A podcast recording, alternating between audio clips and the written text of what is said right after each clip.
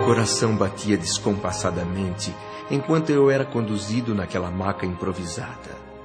A expectativa era tanta que superava o grave estado de prostração em que me encontrava. Vencendo a fraqueza, procurava olhar em todas as direções.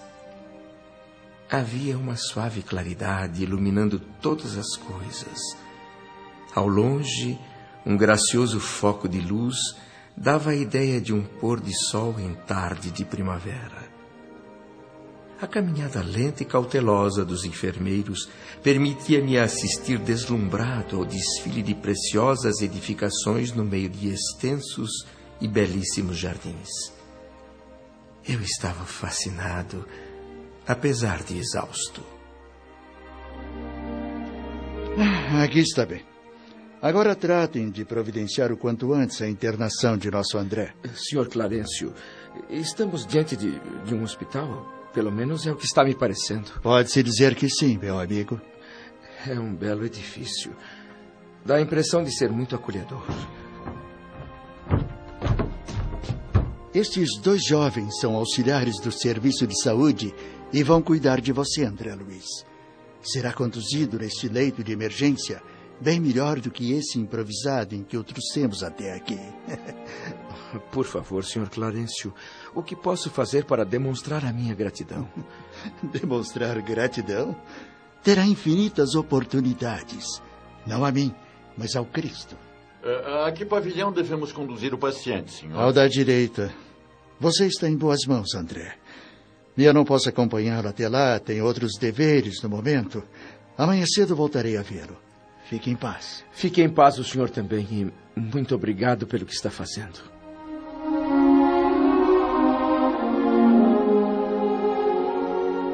Os dois auxiliares, com suas túnicas muito brancas, gentilmente me colocaram sobre uma maca confortável e atravessamos a porta acolhedora daquele edifício de extraordinária beleza arquitetônica.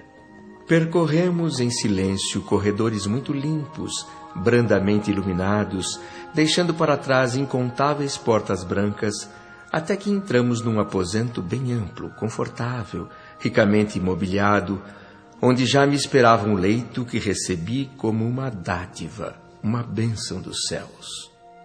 Você vai ficar bem aqui, André. E logo, logo receberá a visita de um médico. Meus amigos, por mais que eu me esforce, eu não consigo descrever o meu sentimento de gratidão para com todos vocês. Eu gostaria de saber, se possível, que lugar é este? Em que novo mundo me encontro? De que estrela maravilhosa me vem agora essa luz confortadora e brilhante que entra pela janela e banha meu rosto. Estamos nas esferas espirituais vizinhas da Terra. E essa luz que você vê é a mesma que nos iluminava o corpo físico. A diferença é que a nossa percepção visual aqui é muito mais rica. O Sol é o mesmo, é a divina matriz da vida. A claridade que dele irradia provém diretamente do autor da criação. Compreendo. O Sol é muito mais belo e precioso do que podemos supor enquanto vivemos na Terra.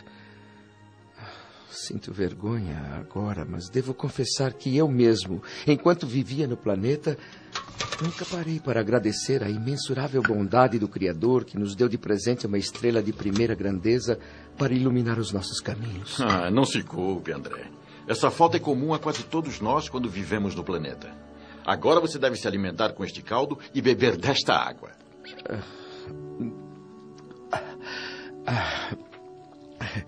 O sabor é muito bom. Esta sopa é, é apenas alimento ou também algum tipo de medicação? Pelo resultado você irá saber sem que eu precise explicar.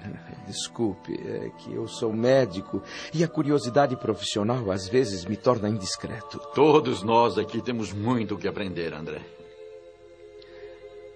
Essa música tão linda, de onde vem? Estamos no final da tarde.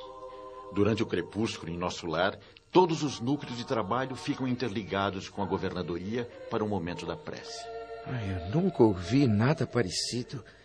Que melodia maravilhosa. Agora fique em paz, André. Vou participar da oração e voltarei logo. logo. Será que. Bem, será que eu poderia acompanhá-lo? Eu gostaria muito de participar dessa prece. Você ainda está muito fraco, mas é, sente-se disposto? Ah, acredite em mim. Mal acabei de tomar esse caldo que você me serviu e já me senti bem reanimado. Essa água, então, deve ser portadora de algum fluido divino. então vamos lá, meu amigo. Levante-se. Eu. Sim, eu posso me levantar sozinho. Não, se preocupe, meu amigo.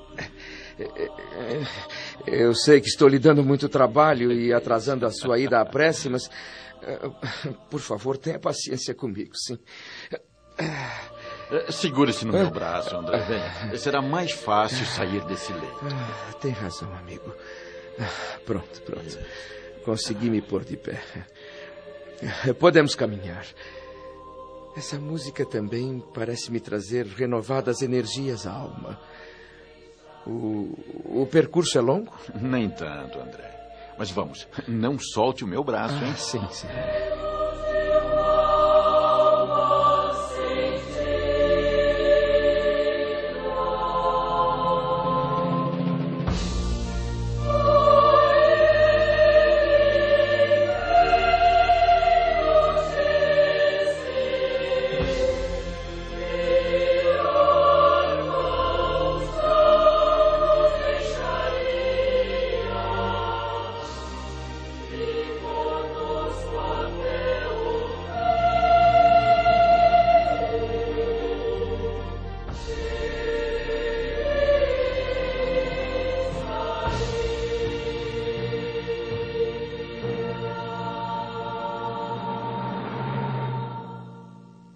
Impossível descrever a felicidade que eu sentia. Era como um cego que, depois de longos séculos de escuridão, recebia a bênção de conhecer a luz. Novas energias amparavam a minha alma. Aquela melodia divina era como uma suave colmeia de sons a caminho de mundos superiores. As notas atravessavam o espaço em perfeita harmonia com o meu coração. Seguia vacilante, trôpego, mas confiante. Pouco depois, chegamos ao vestíbulo de um enorme salão. Por que parou, meu amigo? Está muito cansado? Quer voltar para o quarto? Não, não, não. Perdoe-me aqui. Eu estou fascinado pelo que vejo. Que lugar maravilhoso! A claridade refletida por aquela abóbada tão brilhante, as guirlandas imensas, tantas flores de extraordinária beleza. Esse salão enorme, uma multidão meditando em silêncio. Mas quanta espiritualidade superior. Além dessas pessoas, todas as instituições e residências de nosso lar estão orando em sintonia com o governador através da visão e da audição à distância. Durante o crepúsculo, nossa colônia inteira louva o coração invisível do céu. Apertei com mais força o braço do auxiliar amigo, como que me desculpando por estar tão ansioso, e entramos no grande salão. Ninguém parecia dar conta da minha presença. Todos muito atentos à espera de alguma coisa. Minha mente fervilhava de curiosidade. Quantas perguntas eu tinha para fazer, quantas dúvidas. Em cada nova direção que olhava, nova surpresa.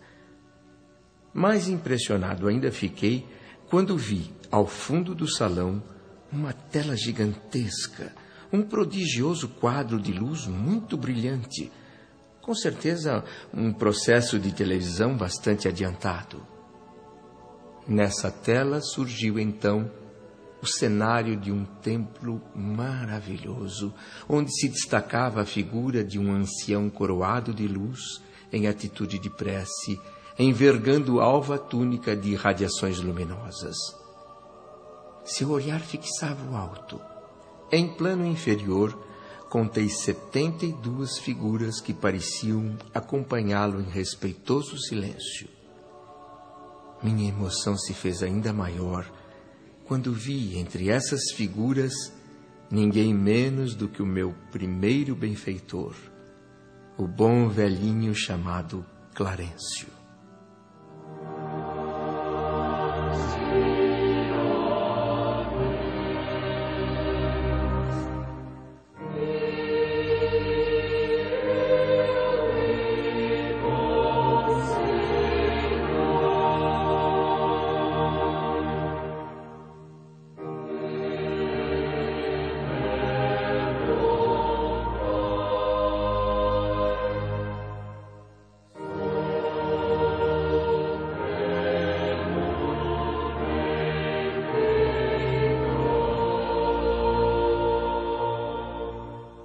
Eu podia sentir no ar misteriosas vibrações de paz e de alegria quando as setenta e duas figuras começaram a cantar um hino harmonioso de infinita beleza espiritual. E como se fosse uma resposta do Senhor àqueles que se elevavam através da grande prece coletiva, surgiu e ficou pairando serenamente no espaço, acima da multidão, a imagem de um imenso coração azul com estrias douradas.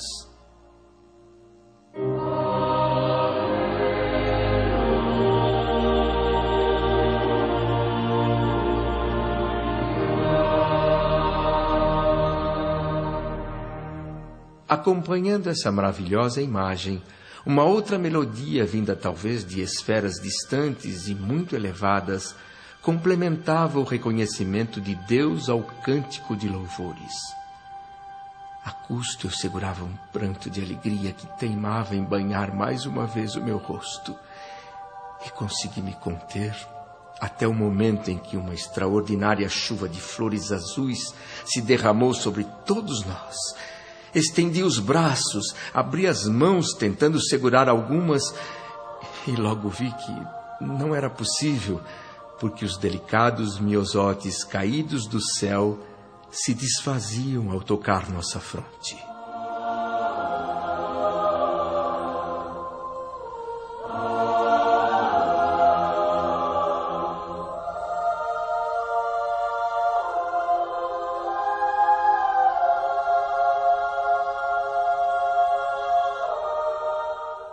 Pronto, André. Está de volta ao seu quarto e agora vai ter que se deitar e ficar em repouso. Fez um esforço muito grande, considerando-se a delicadeza do seu estado.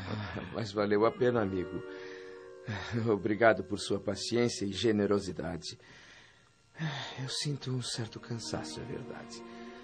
Mas não me vejo como aquele doente grave de poucas horas atrás. Com certeza, a prece coletiva me fez muito bem. E isso me deixa muito feliz, André. Bom, agora eu devo deixá-lo para que possa dormir. Fique em paz, meu amigo. Fique em paz você também.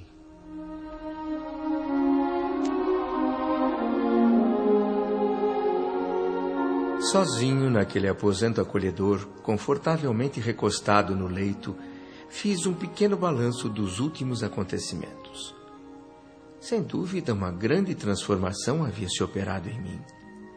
Pela primeira vez, depois de um sofrimento que parecia eterno, meu pobre coração, saudoso e atormentado, como um cálice por muito tempo vazio, enchera-se de novo das gotas generosas do licor da esperança. Mas, por maior que fosse o meu esforço em continuar acordado, refletindo e agradecendo por tudo aquilo, o sono foi mais poderoso. Fechei os olhos e só me lembro da manhã seguinte, com os raios do sol amigo invadindo o quarto pela janela aberta e banhando tudo com sua cariciosa luz. Energias novas tocavam-me o íntimo. Podia sorver a alegria da vida a longos austos. Quis levantar-me, gozar o espetáculo da natureza cheia de brisas e de luz, mas não o consegui. E concluí então que sem a cooperação magnética do meu auxiliar da véspera, seria impossível deixar o leito. Foi nesse momento que a porta se abriu e entraram três simpáticos visitantes. O auxiliar que me atendera na noite anterior, o generoso velhinho Clarencio e um jovem trajado de branco que eu ainda não conhecia. Bom dia, André. Que a paz não o abandone nunca. Bom dia, senhor Florencio. Esteja sempre em paz também. Ora, bom dia, André. Está com uma boa aparência. Espero que não o tenhamos acordado. Nesse caso, pediremos desculpas. Ah, eu já estava acordado. Não faço ideia de quantas horas dormi, mas foi um excelente repouso. Suponho que se sinta melhor do que ontem. Sinceramente, senhor, sinto-me outro homem. E eu posso confirmar, senhor Clarencio. O André Luiz tem demonstrado visíveis melhores. Excelente, excelente. Agora eu quero apresentar-lhe o nosso irmão Henrique de Luna, do Serviço de Assistência Médica de nosso lar. É um grande prazer conhecê-lo, Henrique. É igualmente, André. Agora eu lhe peço que se recoste um pouco mais no leito. Eu tenho que auscultá-lo, fazer um exame. Ah, sim, claro. Eu já sabia que iria receber a visita de um médico.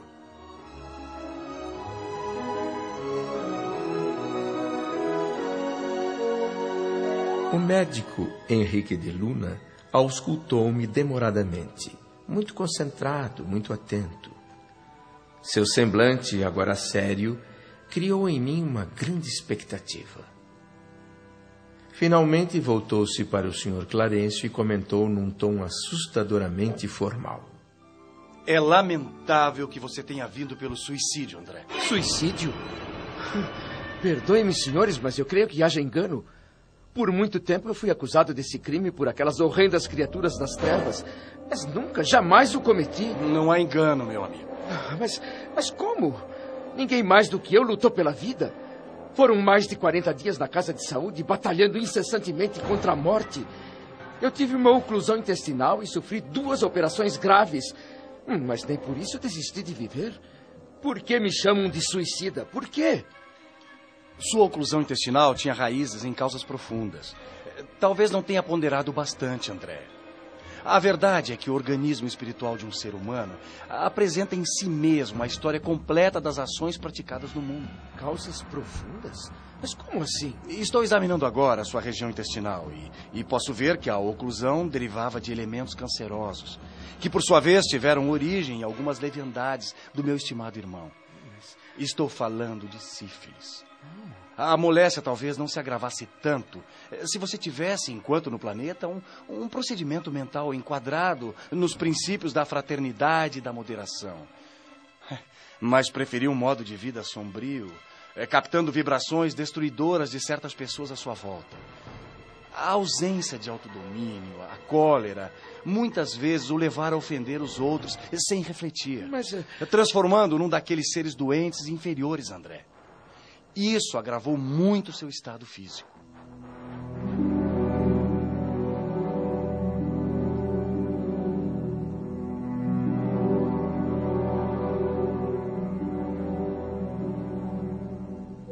Clarencio permanecia quieto e sereno, ouvindo atentamente as palavras do médico.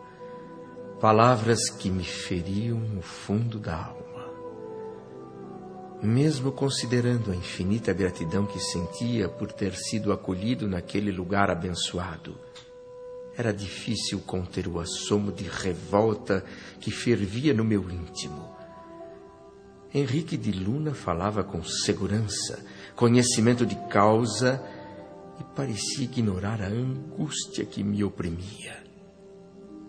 O exame continuava.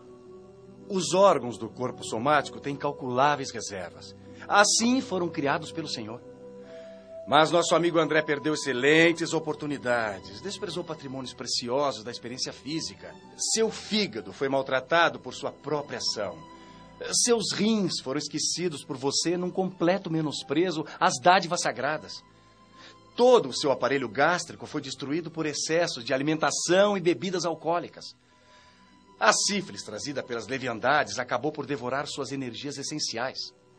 Em resumo, a longa tarefa que lhe foi confiada na Terra pelos maiores da espiritualidade superior foi reduzida a meras tentativas de um trabalho que não se consumou.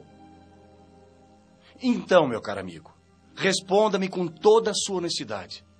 Foi ou não